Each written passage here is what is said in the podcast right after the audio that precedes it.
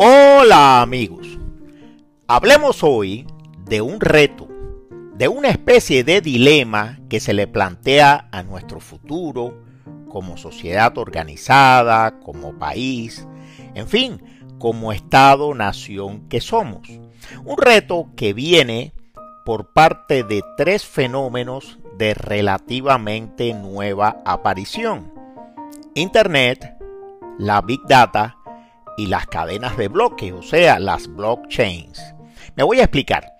Si repasamos someramente la historia de la civilización humana, nos daremos cuenta de que cada vez que aparece una nueva, una realmente nueva forma de transmitir la información, entonces el poder, las estructuras que conforman el poder político y económico se trastocan y terminan por cambiar en relativamente poco tiempo. Primero apareció el habla. La aparición del habla, del lenguaje hablado, ese gigantesco y siempre renovado emisor de información, permitió la aparición del jefe, del líder, del mandamás del grupo o la tribu. Resumiendo, el lenguaje hablado ayudó a crear o creó, aquí estoy siguiendo al politólogo Puello, las jefaturas.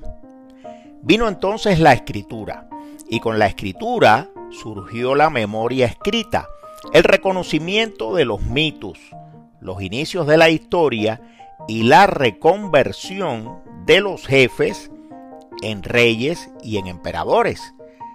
Y sucedió con la escritura algo más de extraordinaria importancia, la aparición de las iglesias, que sistematizan mediante sus libros fundadores el sentimiento religioso de las gentes.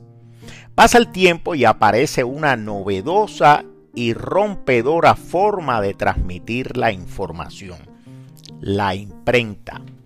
La imprenta conmociona a la sociedad, desplaza al feudalismo, da voz a los contestatarios y acorrala a la iglesia.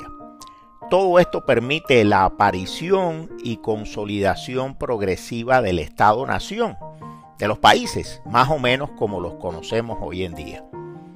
Parecía que el mundo se había estabilizado cuando van arribando, primero poco a poco y luego de manera explosiva, la prensa, la radio y luego la televisión. Tecnologías que abren el camino a la propaganda masiva permiten el fortalecimiento de los partidos, o sea, el flujo de información del gobierno a la prensa, y abren de paso la puerta al totalitarismo.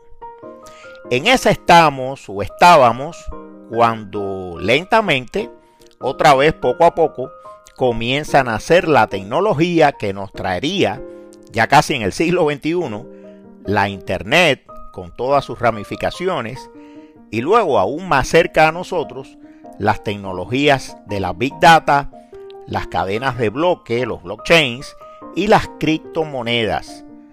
Activos de intercambio que ya no son fiduciarios, o sea, que ya no dependen estrictamente de la fe de los ciudadanos en sus gobiernos.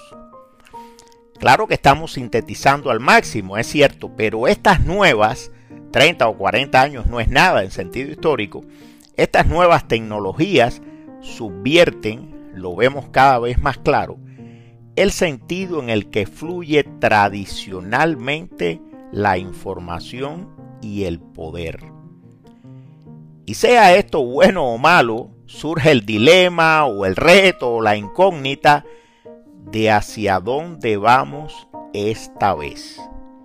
Bueno amigos, nos vemos.